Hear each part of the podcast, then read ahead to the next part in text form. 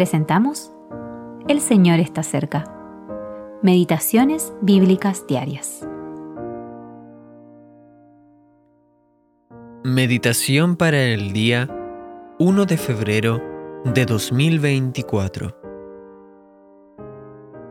Cus engendró a Nimrod, quien llegó a ser el primer poderoso en la tierra.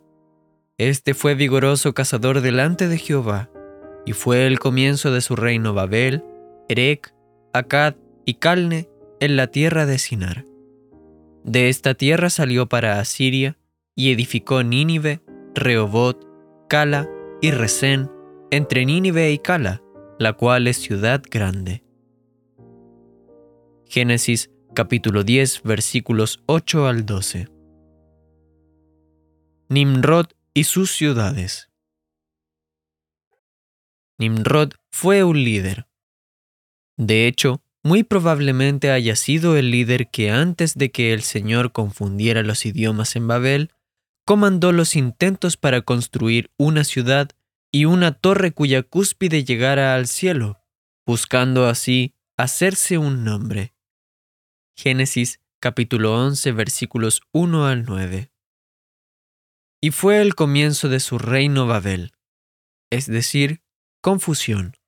Aunque Nimrod, un rebelde, pronto añadió más ciudades a su reino. Nimrod es llamado vigoroso cazador delante de Jehová, una expresión que siempre se utiliza negativamente en las escrituras.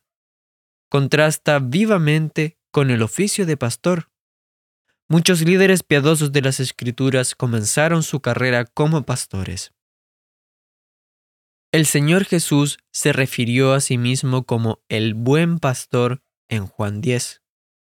El cazador es alguien que acaba con la vida de su presa, mientras que el pastor se dedica a proteger su rebaño, alimentándolo y guiándolo, incluso dando su vida por él. Nimrod construyó un imperio de ciudades aquí en la tierra, ciudades que reflejan su carácter a través de la palabra de Dios. Babilonia es conocida por su idolatría. Abraham, por el contrario, esperaba la ciudad que tiene fundamentos, cuyo arquitecto y constructor es Dios. Hebreos capítulo 11, versículo 10. Nínive es conocida por su ferocidad y crueldad en el Antiguo Testamento nuestro bendito Señor es completamente diferente. El apóstol Pablo habla de la mansedumbre y ternura de Cristo en 2 a los Corintios capítulo 10 versículo 1. A lo largo de los siglos, los reinos terrenales han seguido el modelo de Nimrod. Se trata de un modelo de rebelión contra los mandamientos de Dios y engrandecimiento a través de la fuerza y la conquista militar.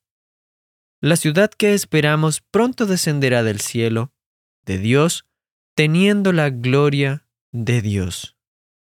Apocalipsis capítulo 21 versículos 10 al 11.